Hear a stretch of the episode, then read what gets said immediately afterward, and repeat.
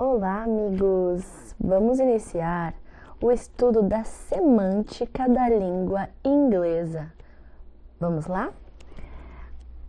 Temos por objetivo aqui trazer a noção de semântica e pragmática, além de apresentar o que é metalinguagem e seu uso. Bom, é, também queremos auxiliar é, a compreender melhor como a língua inglesa funciona e se estrutura em sua tessitura de sentido e relação linguística. A apresentação dos conceitos sobre semântica pragmática e metalinguagem abrirá a porta do entendimento sobre como a língua inglesa se organiza linguisticamente na esfera dos sentidos micro e macro. Um, também queremos compreender uh, os tópicos linguísticos abordados e as relações semânticas e pragmáticas que ocorrem dentro de sentenças e textos em geral.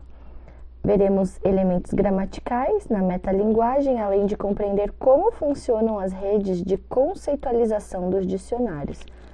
Vamos aproveitar para aprender um pouco mais como a língua funciona em sua parte mais profunda e complexa, que está ligada diretamente ao significado das palavras e sentenças.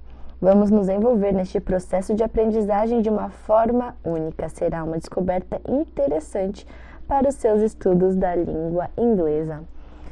Vamos começar com o título Introdução à Semântica e à Pragmática. Uh, abordaremos aqui os conceitos da semântica e pragmática, apresentando uma introdução dessas duas disciplinas da linguística.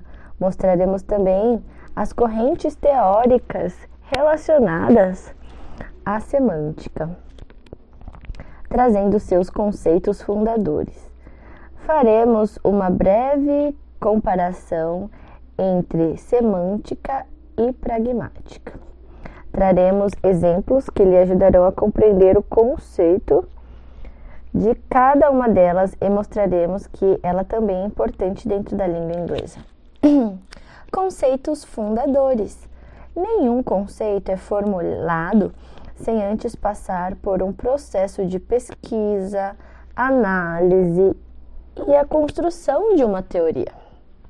Então, Após este exaustivo processo analítico do objeto de estudo, que neste caso é a língua, temos a formulação de conceitos, um processo natural dentro das universidades. Tendo isso em mente, apresentaremos brevemente as teorias que dão base à semântica, um dos ramos da língua inglesa.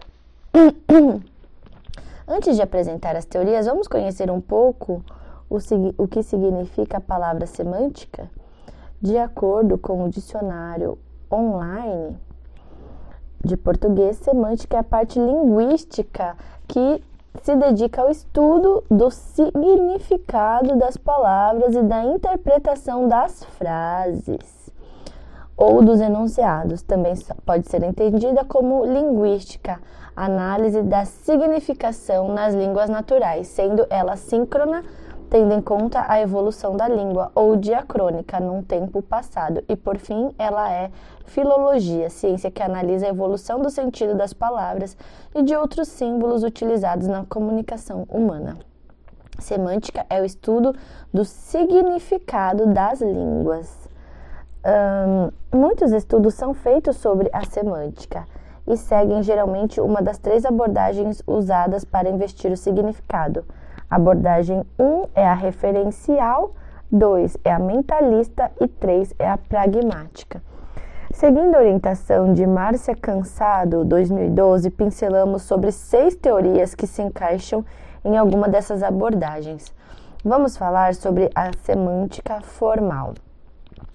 A semântica formal tem a sua origem na lógica e na filosofia. Seus traços mais comuns são a noção de valor de verdade que entende que o significado de uma sentença se faz se ela for verdadeira. B. Concepção da teoria dos modelos que entende que o termo modela designa uma representação em forma de esquema de um objeto ou de um sistema complexo que tem como objetivo facilitar a compreensão desse objeto ou sistema. Cansado 2012, página 141. E a questão da composicionalidade, que entende que, se soubermos o significado das unidades e regras para montá-las em unidades mais complexas, então poderemos construir e interpretar uma infinidade de sentenças novas, assim como explicar por que certas interpretações não são possíveis. Esta teoria da semântica formal está ligada à abordagem referencial, né? Então, é... o objetivo é, dela é facilitar a compreensão desse objeto ou sistema. A semântica formal recebe também algumas críticas e dela seria o fato de ela só atender a uma pequena parte da língua.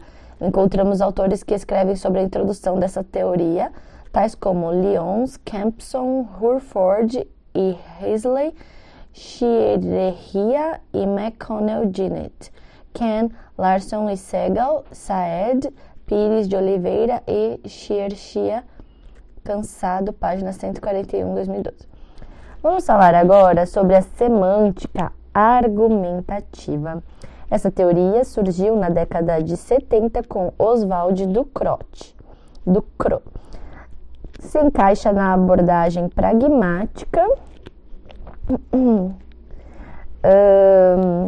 e tem como ideia central a ideia de que as sentenças são pronunciadas como parte de um discurso em que um falante tenta convencer seu interlocutor de uma hipótese qualquer. Ou seja, não usamos a linguagem para falar algo sobre o mundo, mas para convencer o ouvinte a entrar no jogo argumentativo. Uh, para essa teoria, o significado não é relevante, pois uma sentença pode ter vários significados. Vamos falar aqui sobre a teoria dos atos de fala.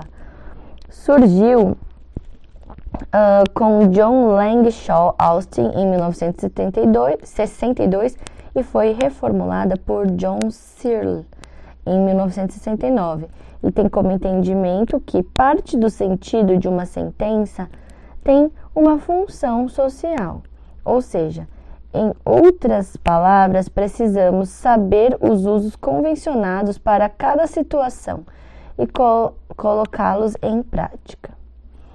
Uh, essa teoria não surgiu em oposição à semântica formal, mas como um complemento, pois o que esta não contempla, a teoria dos atos da fala estuda. Dentro dessa teoria, encontramos pesquisas sobre o estudo das implicaturas convencionais, as condições de felicidade de uma sentença, e os atos locutórios, ilocutórios e perlocutórios, dentro, dentre outras propriedades. Bom, vamos falar agora sobre a semântica cognitiva. Essa teoria surgiu do desenvolvimento da semântica gerativa, que tinha como objetivo principal o modelo gerativista. Mas quando a semântica gerativa desaparece, a semântica cognitiva nasce como um movimento de plena oposição à sintaxe gerativa e à semântica formal, cujo cunho funcionalista que concebe a relação da língua com uma representação mental do mundo. A semântica cognitiva acredita que o pensamento é estruturado por esquemas de imagens mapeando domínios conceituais de instintos.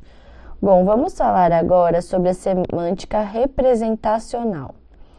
De forma paralela ao movimento da semântica cognitiva, a semântica interpretativa de Ray Jackendorf, que surgiu em apoio à sintaxe gerativa, e para se opor à semântica gerativa segue um novo rumo, vindo a ser chamada pelo seu teórico de semântica representacional, que é também um tipo de semântica mentalista. Pois percebe que a mente, a mente como uma representação da realidade, distanciando-se da uh, semântica formal, baseada em inferências e condições de verdade. A semântica representacional tem compromisso com a forma das representações mentais internas, que constituem a estrutura conceitual, e com as relações formais entre esse nível e outros níveis de representação, sintético, fonológico, visual, etc.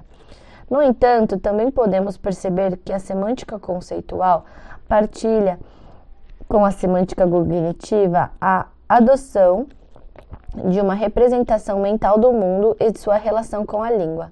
Vale-se de conceitos espaciais, temporais e de sua extensão para outros campos semânticos. Vamos falar agora sobre a semântica lexical. Para Cansado, 2012, página 145, talvez possamos associar também o trabalho de Jacques Endaf ao trabalho de uma linha de pesquisa conhecida com a interface entre semântica lexical e sintaxe. Dessa forma, esses autores exploram as noções de papel temático, hierarquia temática, assumindo sempre a existência de um módulo sintático. Em geral, são teorias totalmente compatíveis com a gramática gerativa. Há também outra vertente sobre a semântica lexical, diferentemente do que foi exposto algumas linhas acima, em que um grupo de estudiosos, David Alan Cruz, Martha Evans, Adrienne Leher e Eva Kittey, trabalha somente com a palavra uh, e as relações entre elas, sinonímia, antonímia hiponímia. Ao lado dessas teorias acima, brevemente apresentadas, existem outras, como a semântica de eventos que estuda a respeito da descrição dos eventos do mundo, abordando a noção de aspecto, durabilidade, estatividade, telicidade das sentenças, e também o estudo da semiótica, que encaminha a reflexão para a integração da semântica lexical numa teoria do sentido situada na dimensão do discurso, conhecida como semiótica do discurso. Lembrando então que a semântica busca investigar, entender e explicar o significado das sentenças de uma determinada língua.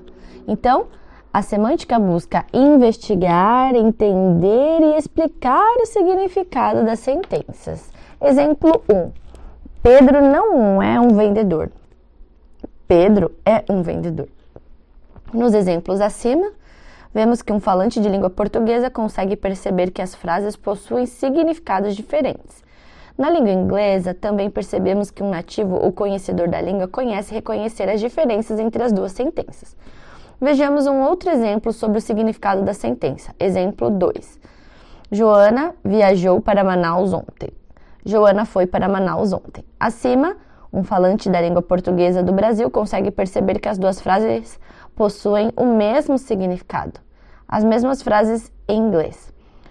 John traveled Johan traveled to Manaus yesterday. Johan went to Manaus yesterday. De maneira geral, esses fenômenos linguísticos são objeto de estudo da semântica, a ser pesquisada no processo de investigação do significado da língua em toda a sua composição. Recordando que cada ramo terá um foco específico de estudo. Dessa forma, vemos que a semântica. Ai, gente, tô lembrando das coisas que eu vejo na minha sala de aula. Desculpa. Uh, dessa forma, vemos que a semântica tem uma relação com o mundo através da língua. Olha só que bonito! A semântica tem uma relação com o mundo através da língua. Então, onde entraria a pragmática dentro dos estudos linguísticos de sentido? Abordaremos brevemente o conceito de pragmática e suas teorias basilares. Os estudos sobre a pragmática remontam os filósofos gregos antigos, segundo nos apresenta Jorge Campos da Costa e Ana Maria Tramonte e Banhos. E seu rótulo possui diversas origens sem um consenso sobre alguma delas. Costa e Ibanhos trazem um resumo de vários estudos ou ramos que surgiram sobre a pragmática. Assim, apresentaremos algumas delas. A pragmática tem como fundador oficial da disciplina Charles Morris, que investiga os signos e seus intérpretes. Tendo isso como base, uh, surgiram outros estudiosos do assunto, como Rudolf Carnap, que tem como campo de investigação a referência ao usuário, Yehoshua Bar Hilled, que apresenta a pragmática descritiva ou pura, Herbert Paul Grease, que estuda a pragmática de implicaturas, John Langshaw Austin, John Searle e John Strawson são pioneiros nos estudos sobre atos de fala. Robert Stalnaker pesquisa sobre o estudo de enunciados ou atos de enunciação. Richard Montag vê essa disciplina como uma pragmática formal. Assim, a pragmática representa os usuários em qualquer dos três aspectos: nas ciências formais, ciências naturais e nas áreas comunicativos sociais. Em suma, a pragmática estuda as teorias da ação, ou, is, ou seja, o uso linguístico. Então, a pragmática, anota aí, galera, pragmática estuda uh, o uso da língua, né? Uh, o uso da língua. É, as teorias de ação. Vejamos um exemplo que possa ajudar a entender o foco de investigação da pragmática. A panela está quente. O exemplo acima pode dizer muito mais do que apenas a panela está no fogão com fogo aceso. Através da pragmática, o contexto mostrará é, qual será o verdadeiro sentido da frase no seu uso social. Olha que bacana, gente. Às vezes não é só o significado ali literal, tem que ver, né, o contexto mostrando é, sentido no uso social, né? Então isso é a pragmática. Bacana. Um sentido que podemos encontrar nessa sentença é quando uma pessoa está na cozinha e percebe que a comida acabou de ser feita e diz a frase do exemplo. Então, né, podemos encontrar nessa sentença que tem uma pessoa na cozinha que percebeu que a comida acabou de ser feita. Outro sentido que podemos ter na mesma sentença também acontece na cozinha, mas agora alerta que as pessoas tenham cuidado para não se queimarem e diz a frase. Ah, o contexto do ambiente de cozinha indicará qual sentido de sentença é, terá diante do que está acontecendo, ou seja, a ação que está ocorrendo. O mesmo exemplo apresentado em inglês trará aparentemente os mesmos sentidos contextualizados. Vejamos: The pan is heat. Assim, podemos perceber que a semântica analisa a língua enquanto sentido normativo puro e direto, sem necessidade de conceito para maiores esclarecimentos. Então, é o, o sentido normativo. Uh, vamos escrever? Semântica é, seria sentido normativo. Poderiam ter falado isso no começo, né? Porque eu não estava entendendo nada. Uh, puro e direto. Puro e direto. Sem a necessidade de contexto para maiores esclarecimentos enquanto a pragmática analisa a mesma frase e a contextualiza. Olha que bacana. A pragmática é muito top. Uh, isso pode modificar o sentido original. Desculpa. Pois o nosso conhecimento de mundo nos indicará que a frase significa algo mais profundo que o seu sentido básico. Então, você quer ler? A resenha da obra de Márcia Cansado, que não era uma pessoa cansada, feita pelo professor da Universidade do Acre, Jesus, Milton Francisco e que foi publicada na revista Veredas da Universidade Federal de Juiz de Fora. A leitura o ajudará a entender facilmente a semântica e as suas teorias e exemplos. O conceito de semântica e pragmática e suas teorias e teóricos nos dão uma visão geral de como a língua é funcional e como é importante conhecer os sentidos das palavras e sentenças, como também o seu contexto e, e, e seu uso, né? So, é, seu contexto social de uso, pois dessa maneira conseguiremos ter uma comunicação mais clara. Neste tópico, veremos o contexto de metalinguagem e seus usos dentro do processo comunicativo, assim como entender a sua importância para a compreensão da língua como um sistema social. Abordaremos também sobre o uso das figuras de linguagem metáfora e metonímia. A linguagem sobre a linguagem. A palavra metalinguagem é definida pelo dicionário online de português como tipo de linguagem cujo propósito é descrever ou falar da própria ou de qualquer outra linguagem. Metalíngua, o dicionário é um exemplo de metalinguagem. Então, o propósito de escrever ou falar da própria linguagem.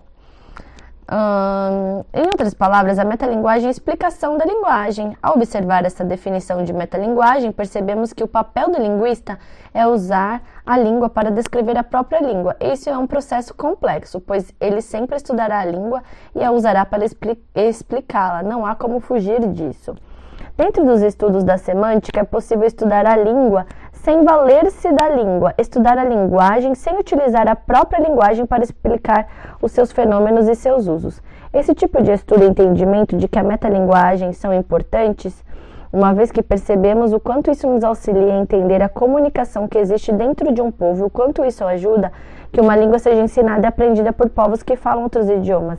Além disso, o estudo da língua auxilia os nativos a compreenderem o seu falar e a sua escrita e sua informação, as suas intenções, os seus usos, seus sentidos, suas inferências e suas referências. Tudo isso é importante para melhor entendermos o processo comunicativo que ocorre entre indivíduos num contexto social.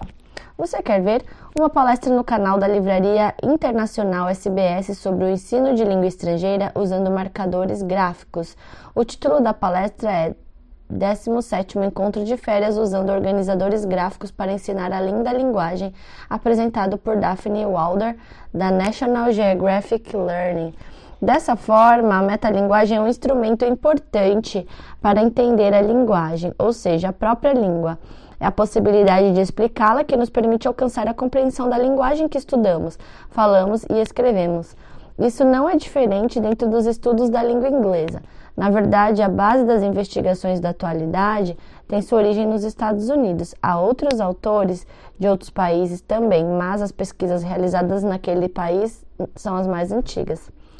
Lógica, vamos falar sobre lógica. Apresentaremos agora o conceito de lógica e sua importância para a linguística, em especial para a semântica, e como a lógica influenciou os estudos da linguagem. Os estudos sobre a lógica remontam o período dos filósofos gregos antigos. Sem esses estudos, não seria possível entendermos as questões relevantes sobre a vida e o conhecimento. Nas palavras de Costa Júnior, a lógica é uma disciplina filosófica imbuída em formular princípios e métodos de inferência, determinando em que condições algumas coisas são consequências de outra. Uh, e desde a antiguidade clássica sabemos que a lógica norteia os estudos de linguagem, pois se defendia a ideia de que a linguagem era expressão do pensamento.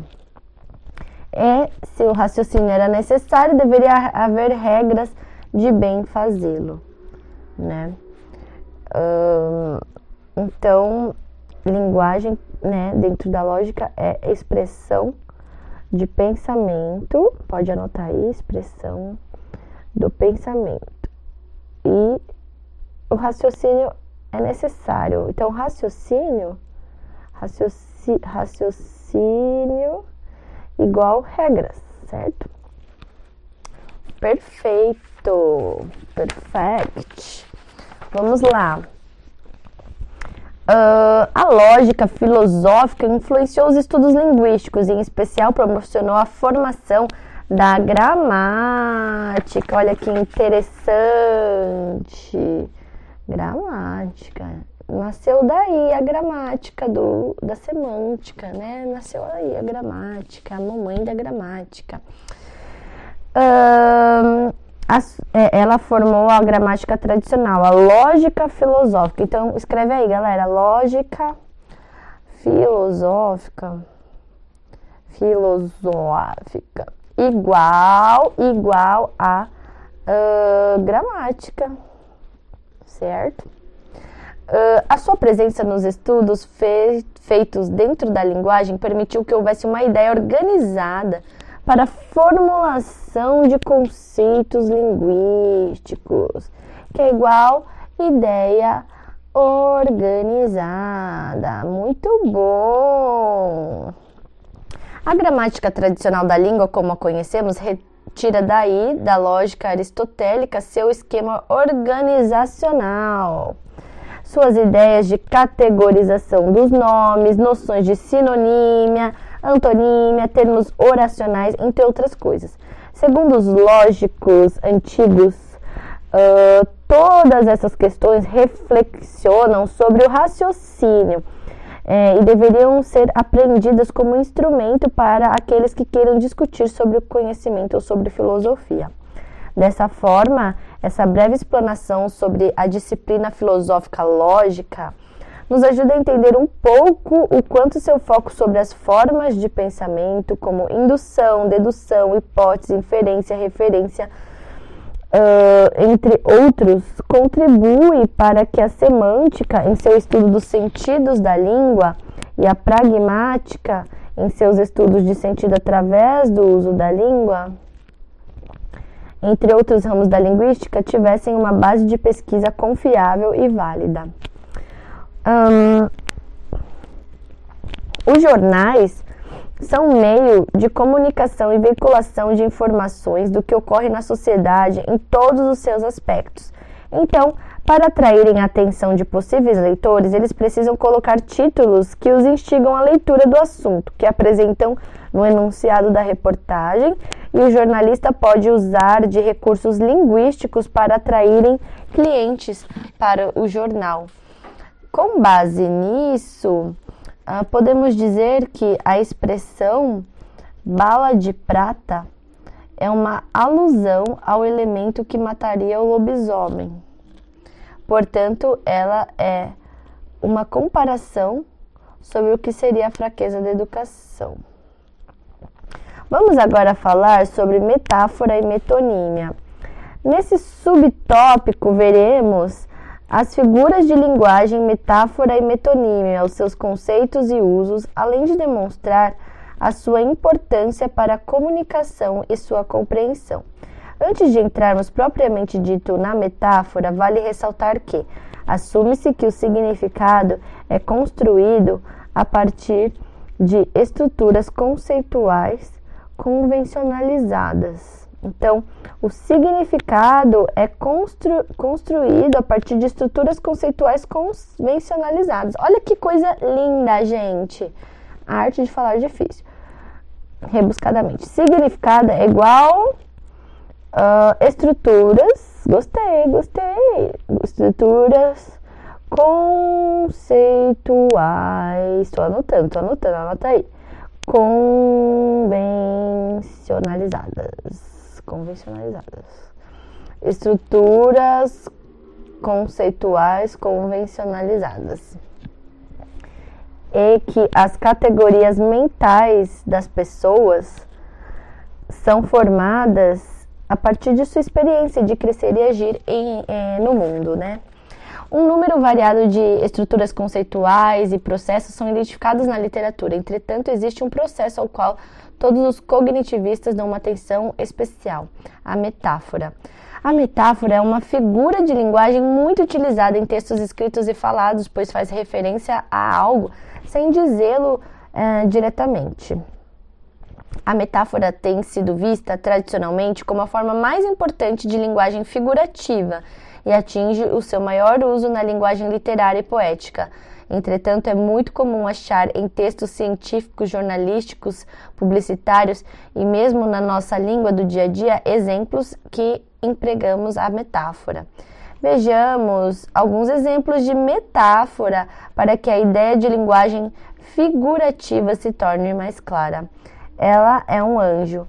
Entende, no exemplo acima, que o, o sujeito tem a bondade semelhante à de um anjo e se faz uma comparação implícita, mas que faz parte do conhecimento de mundo dos falantes. Primeiro os nativos e depois os estrangeiros. Essa comparação implícita permite que a frase tenha uma riqueza maior de sentidos do que se, do que se teria se fosse uma frase direta em relação ao significado. Então, uh, é uma comparação implícita, né? Uh, que tem a ver muito ali com os nativos depois dos estrangeiros. Essa comparação permite que uma riqueza maior do que se fosse dita de forma direta ao significado. A mesma sentença tem é, sua ideia né, comparativa pode ser notada também em inglês. He is an angel. Um... Cansado apresenta em seu texto a visão dos linguistas cognitivistas que afirmam que as metáforas podem ser divididas em três características, a saber, em convencionalidade, sistematicidade, assimetria e abstração. Oh my god! Então, as metáforas podem ser divididas em convencionalidade, sistematicidade, assimetria e abstração. Beleza, galera, vamos estudar esses quatro. Já estamos assim, meio que. Falta bem pouco pra gente terminar, tá bom? Aguenta firme. A primeira característica, a convencionalidade, está associada à questão do grau de novidade da metáfora. Uma segunda característica, a sistematicidade, refere-se à maneira que a metáfora estabelece um campo de comparações e não somente um único ponto de comparação, ou seja, estabelece-se uma associação não somente entre um conceito e outro, mas entre vários dos conceitos participantes do mesmo campo semântico do alvo e da fonte. A terceira característica é a assimetria, que se refere à natureza direcional de uma metáfora. A segunda característica é a abstração, que se relaciona à assimetria. Há uma tendência na língua de uma metáfora típica usar uma fonte mais concreta para descrever algo mais abstrato. Quem também não entendeu, levanta a mão. Vamos lá, ainda há esperança. Uh, vejamos alguns exemplos de característica acima apresentada. Um exemplo aqui de convencionalidade. A aluna viajou na maionese, que, né, é a questão da grau de novidade. Então, ó, tá escrito ali, grau de novidade, anota aí. The student is tripping. Grau de novidade que seria isso? Vamos ver? No exemplo acima, podemos notar que a comparação está ligada ao fato de a aluna não estar entendendo o que está sendo explicado em sala de aula ou por falar frases que não têm nexo com o assunto que está sendo estudado. Essa expressão metafórica é bem típica do Brasil e é compreensiva pelos nativos uh, pelo menos em sua maioria. No exemplo em inglês, o sentido é igual ao do português, mas a escrita é bem diferente, pois a referência do contexto é distinta à dos falantes da língua portuguesa do Brasil. Né? Não vai falar the student is traveling the mayonnaise. No, the student is tripping, né? Então, agora vamos falar da sistematicidade, né? Que refere-se à maneira que a metáfora estabelece campo de comparações. Então, uh, comparações, gente. Comparação, galera. Sistematicidade. O amor é uma planta. Love is a plant. Né? Tem que regar, tem que cuidar. No exemplo acima, existe uma comparação de duas ideias ou domínios, em que o amor é comparado a uma planta que precisa de cuidado, senão morre. O exemplo em inglês apresenta a mesma ideia. Vamos falar de assimetria, que eu não entendi lufas, né? Mas amém. Vamos lá, galera. Hum, então, a assimetria refere-se à natureza direcional de uma metáfora. O que, que é a natureza né, direcional? Não faço a menor ideia. Direcional. Ah, de a natureza direcional de uma metáfora. Você também não sabe, né? Também não sei. Ninguém nasceu sabendo. Vamos aprender, galera. Estamos aqui para elas. Uh, a vida é uma jornada. Ué, mas não é a mesma coisa do sistemático, dificuldades, assimetria, natureza direcional. Vamos ver. Vamos ver. Acho que eu entendi. Acho que entendi. Natureza direcional. Beleza. Life is a journey. O exemplo acima é uma metáfora assimétrica por fazer uma comparação que transfere características da fonte para o alvo. Ou seja, as propriedades da ideia de jornada são transferidas para a vida. A vida é uma jornada, então os atributos da jornada são transferidos para a vida, né? Então é uma comparação onde uh, a jornada, a jornada transfere, né? Trans, transfere uh, ideias, né? Ideia, propriedades uh, para vida. Então, eu não vi nada de assimétrico. Para mim, isso é simétrico. Mas tá bom, vocês querem chamar de simétrico, chamam do jeito que vocês quiserem, vocês que inventarem. Então, beleza. O exemplo acima é uma metáfora assimétrica por fazer comparação que transfere características da fonte para o alvo. Da fonte, da fonte para o alvo. Né? Transfere ali, transfere, transfere, transfere. Eu diria que transfere significado, mas tá bom, atributos, né? Transfere atributos, vamos assim dizer, né? Atributos e propriedades, propriedades, beleza? Então, beleza, chama simétrico isso aí. Enquanto a metáfora permite uma comparação mais sutil e velada, a metonímia é uso de um termo para substituir outro termo. Olha só, Metonímia, galera, é o uso de um termo uh, para substituir outro.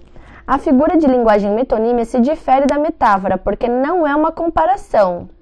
Metonímia não é comparação, galera. É, não é uma comparação implícita. Na verdade, é uma substituição de uma palavra por outra, mas que traz a mesma ideia. Então, Anota aí, anota aí. Metonímia, galera, é igual a é, substituição. Substituição de uma palavra por outra, mas que traz a mesma ideia, mas que tem mesma ideia. Vejamos alguns exemplos de metonímia. Gostamos de ler Machado de Assis. Uh, ou então, ela comeu três pratos no almoço. Seus cabelos brancos são respeitados. Nos exemplos acima, vemos a substituição de um termo por outro semelhante. No exemplo as, A, substituímos o livro pelo seu autor. No exemplo B, colocamos o valor do conteúdo o objeto que. Não, colocamos valor do conteúdo ou objeto que o contém. Pois ninguém come pratos, mas uh, a gente faz a substituição né, do conteúdo pelo objeto. Uh, conteúdo, conteúdo, objeto. Uhum. Uh, mas é, no exemplo C, substituímos idosos por seus cabelos brancos. Seus cabelos brancos são respeitado, como uma forma de identificar um, um grupo da sociedade. Traduzindo os exemplos acima para o inglês, dentro da perspectiva da cultura inglesa, temos, temos We like reading Jane Austen. He ate three dishes at lunch. Their gray hair I respected. A tradução acima representar uma semelhança com as frases em português, porém fazemos uma ressalva no exemplo B, pois foi uma tradução direta. De inglês, o uso do verbo eat uh, se complementa quando necessário com conteúdo e não uh, com o objeto que o contém. Uh, o mesmo não ocorre com o verbo beber, drink, já que posso usá-lo como recipiente para indicar a quantidade ingerida. Você conhece Rosemary Arrojo?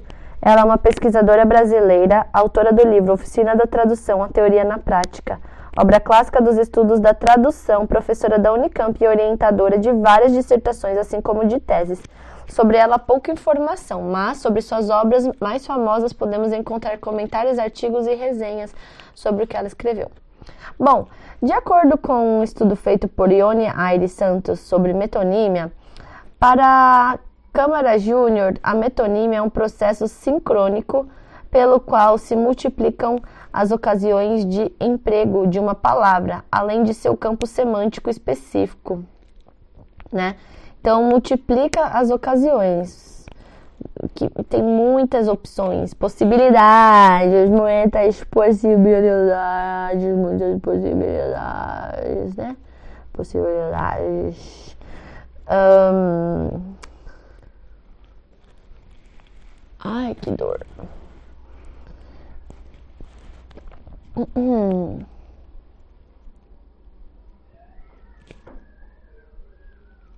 A metonímia coloca uma palavra num campo semântico que não é o seu, na base de agrupamentos onomaciológicos. Jesus Christ! Das coisas extralinguísticas. Meu Deus! Que não coincidem com os agrupamentos semânticos das formas linguísticas. Meu Deus, eu, eu brisei agora. Vamos lá, repetindo. A metonímia coloca uma palavra num campo semântico que não é o seu, né? Beleza. Na base de agrupamentos onomasiológicos das coisas extralinguísticas que não coincidem com os agrupamentos semânticos das formas linguísticas.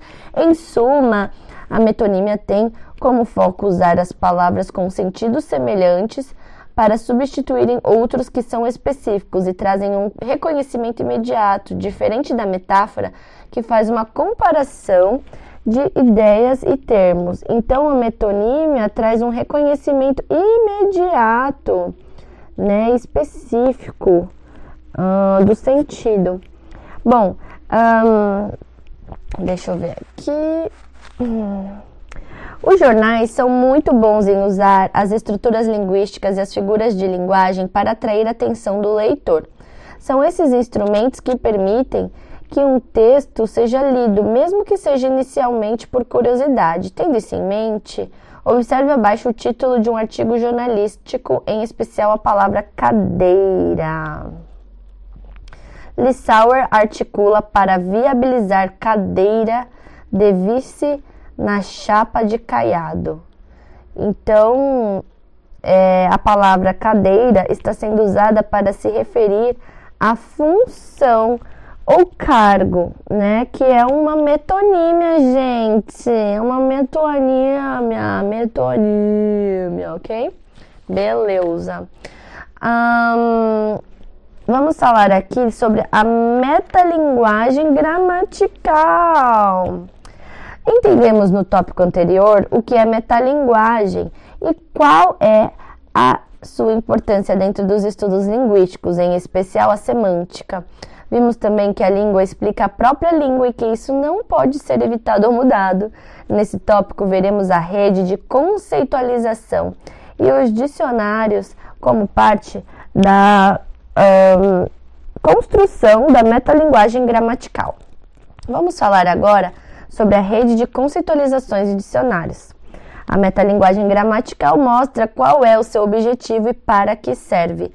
Se ainda há alguma dúvida, pensemos nas palavras que compõem este termo. Metalinguagem, descrição da língua pela própria língua e gramática, normas de uso da língua. Ou seja, o assunto aqui apresentado aborda explicações e descrições que a gramática traz da língua usando a própria língua. Dentro de uma gramática, é possível encontrar conceitos das partes do discurso, das figuras de linguagem, além de outras explicações sobre o uso da língua. Os conceitos apresentados pelas gramáticas acabam por complementarem, pois isso auxilia na construção dos sentidos que serão reproduzidos em formas de sentenças, trazendo uma compreensão maior da língua estudada. Papel semelhante à gramática podemos encontrar nos dicionários, que são a própria metalinguagem registrada em suas páginas. Os dicionários explicam, definem, conceituam palavras de uma língua.